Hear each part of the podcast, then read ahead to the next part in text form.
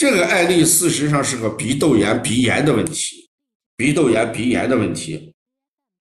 这个鼻炎、鼻窦炎啊，它是一个常见病，这两个之间有联系的。鼻窦炎也伴随着腺样体肥大，腺样体肥大也有鼻窦炎的一些症状，这两个是分不开的啊，是分不开的。这个白天晚上睡觉前晨起干咳啊，那起来睡觉前或者晨起还躺下来就会咳的话，那一定有鼻后滴漏这种情况啊。在这里面，我要跟大家讨论一下，大家看这个它的用的方法是滋阴润肺，大家看这个舌象是阴虚的舌象吗？大家看一下给的这个舌象能不能看出需要润肺？我们共同讨论一下。我们有的时候这个治疗思路，大家一讨论，慢慢就清楚了。大家看这个舌象，是不是肺阴虚的一个舌象？这个舌象好像不是一个肺阴虚的舌象，对吧？大家看了一个，好像不是肺阴虚的舌象。肺阴虚的舌象是舌红少苔，脉细数。舌红少苔，脉细数。那这里面好像不是舌了吗？红。所以说，我们要用这个肺阴虚来个滋肺阴来治疗干干咳，这是我们值得讨论的一个问题。这是第一点。第二点，我要问一下，这个孩子干咳你是怎么判定来的？没有痰的咳嗽都是干咳吗？大家记一下我的结论：只要没有痰的咳嗽都是干咳，这个话对还是不对啊？只要没有痰的咳嗽，大家都认为是干咳，这个话是对还是不对啊？哎，这个话是不对的。所以说，你说晨起干咳这个描述，大家一定要清楚。晨起干咳这个描述，跟这个舌象好像是不太对应的。晨起干咳跟这个舌象是不太对应的，不太对应的。所以这个案例里面存在这么几个问题，我们给大家总结了三点，大家可以记一记啊。第一点的话，不要去管他鼻窦炎跟腺样体肥大这个症状，我们先看一下“月月生病”这四个字，大家看，这个孩子月月生病。他写的是月月生病，月月生病，大家认为这个孩子月月生病是虚还是实？月月生病就是虚吗？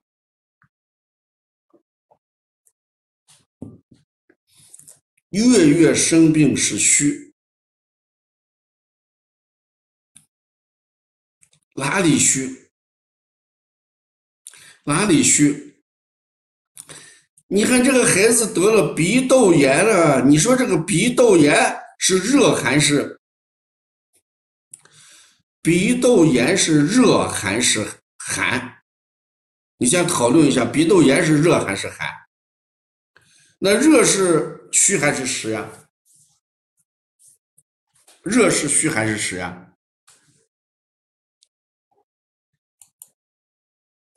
那这里面的热恐怕不是虚吧？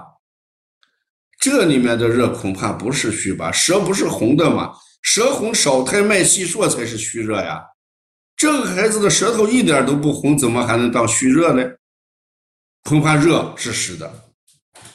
如果热是实的话，我觉得大家认为这个孩子月月得病，月月得病，认为咳嗽是干咳。说明大家的判断还是有问题的。你看这个案例给的说调理思路是滋阴润肺、止咳。我刚才说你这个干咳我看不出来，那说明你滋阴润肺肯定是不对的。这可能是我们一个推拿馆提供的一个案例。如果这个孩子不存在干咳，那滋阴润肺是不存在的。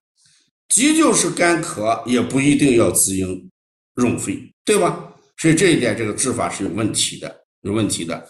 再一个，这个孩子月月生病，你一直月月生病就是虚，我看不一定，月月生病不一定是虚，嗯，所以这个案例我引导大家一个中医思维的模式。第一点，不要认为月月生病就是虚症，所以要揭示月月生病的原因。我给大家五点，大家可以记一下。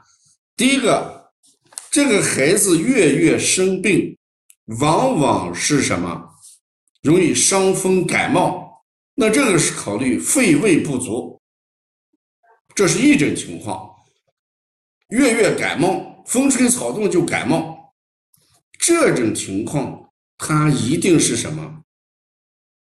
肺胃不足，胃气不固，营卫失和，这才是第一种情况。第二种情况，这个胃啊，胃保胃的胃，不是脾胃的胃，保胃的胃叫肺胃不和。第二种情况，这个孩子如果爱吃肉，一吃肉就得病，那这可能与实质有关系。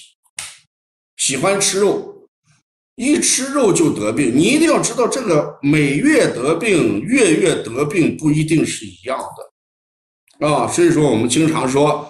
啊，这个每次在上当，当当不一样。你看现在这个金融诈骗，现在已经达到了顶峰，防不胜防，真的是防不胜防。小孩一样，他每次得病不一定病因是一样的，家长一定要细心，对吧？肺胃不足才是一种情况。第二者，如果得病的时候与饮食有关系，那肯定与机制有关呀。孩子如果一吃肉，吃肉多了，喜欢吃的东西吃多了。那这就肯定是脾胃的问题，这是第二个原因，啊，第二个原因，第三个原因情绪，情绪，如果这个孩子往往与情绪有关，那这种得病一定是什么情志引起的，情志引起的，孩子情绪好了就不得病，情绪不好的时候就会得病。这两天我接了一个两岁的小女孩，她把家里所有的大人都控制着的，她要大人干什么就干什么，如果你不干什么，我就哇哇去哭。啊，昨天我发现之后，我说你这能行吗？两岁大的女孩把家里人全控制了，他可以控制家里人，到幼儿园去能控制阿姨吗？到幼儿园去能控制别别的小朋友吗？那他控制不了阿姨，控制不了别的小朋友的时候。自然他的情绪异常，他就得病了啊！这妈妈一听，哎呀，黄老师你讲的真有道理，那我们一定还还要慢慢引导孩子，不能完全听他的，一样的道理。所以，如果这个孩子月月得病，你一定要看与情志相关的时候，那你一定要就考虑这种病肯定与什么情志有关系。这是第三个，第四个，我给大家讲一下，这一点是很关键的。啊，第四点，这一点是很关键的。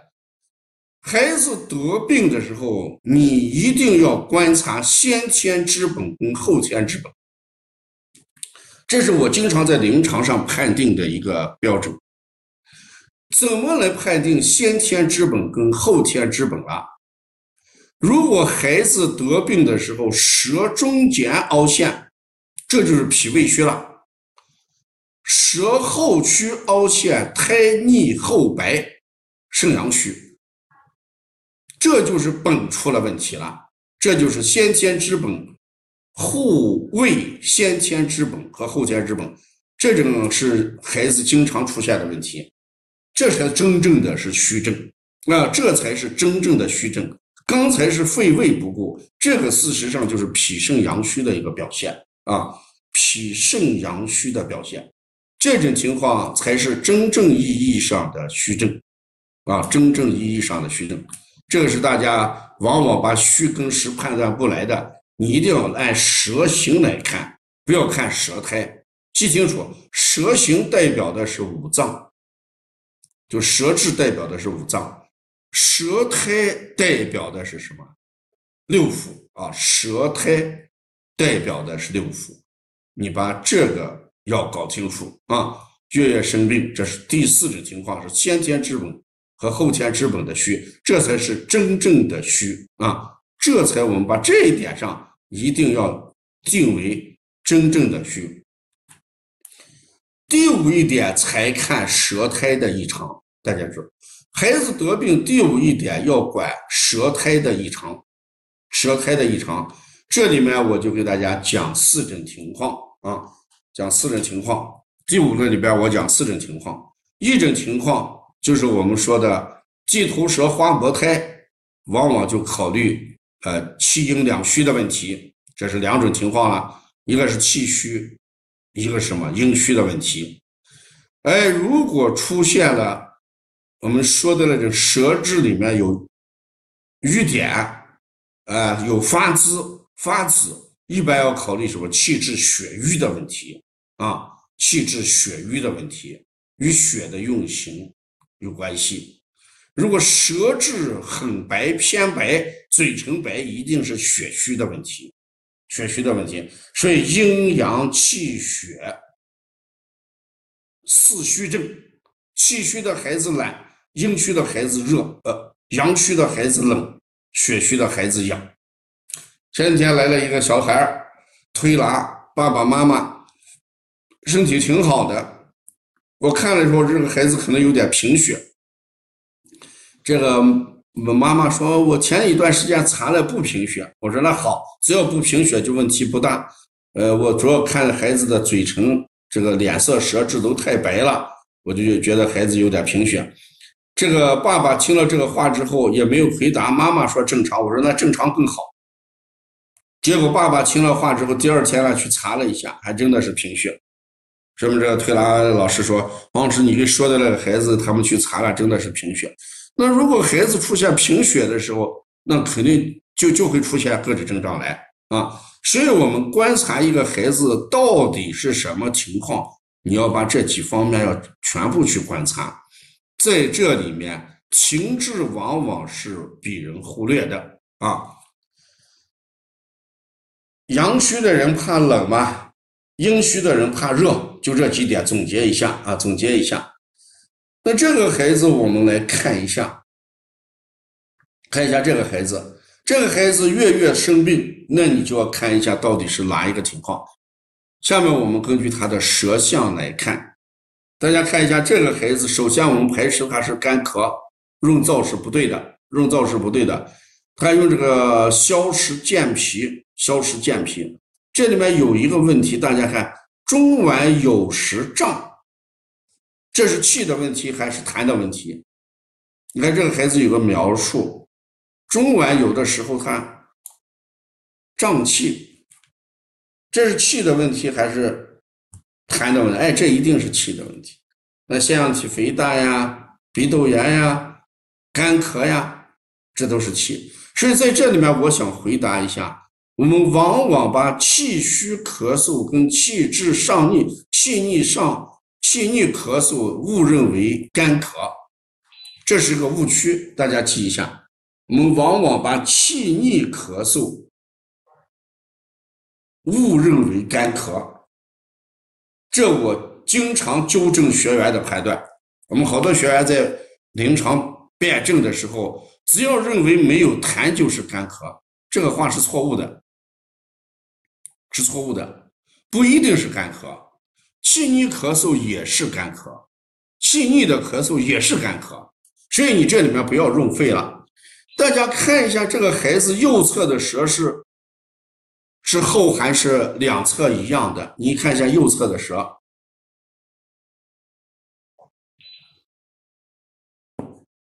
你看他的右侧的舌。能看出来右侧厚吧？那这就是气逆嘛？这就是气逆嘛？对，降逆嘛？疏肝降逆嘛？降逆和胃嘛？是吧？后还有齿痕，那后肯定有齿痕了吗？对不对？所以这个孩子还是要以降为主，这种咳就是气逆咳嗽了，气逆咳嗽了。所以不要润肺，要降逆了，要降逆了。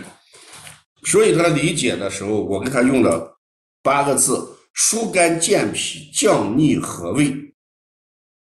疏肝健脾、降逆和胃，像这种舌象，一定要疏肝健脾、降逆和胃，来解决咳嗽跟腺样体和鼻窦炎的问题。嗯，那疏肝的话，我们一般就搓摩胁内啊、太冲行间呀、风推膻中呀，说这这这都是疏肝的。健脾的补脾阳、补肾阳、揉中脘、揉足三里，啊，摩神阙，这都是健脾的一些穴位。降逆的话，丰腹阴阳，推天柱骨、右端正，哎，这些穴位都是降逆的。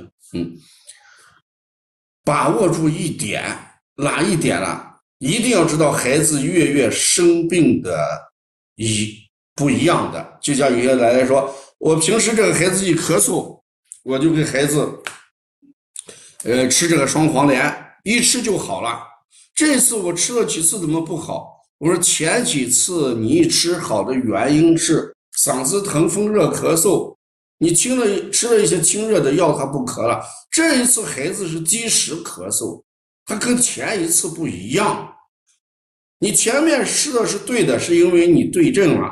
这次孩子积食啊，你要吃消敌这样的止止咳的药，你不要吃那些双黄连。这要对症，要对症。这个孩子千万不要说月月得病就认为是虚，月月得病不一定是虚，啊，不一定是虚，啊，把这个把握好就行。这个。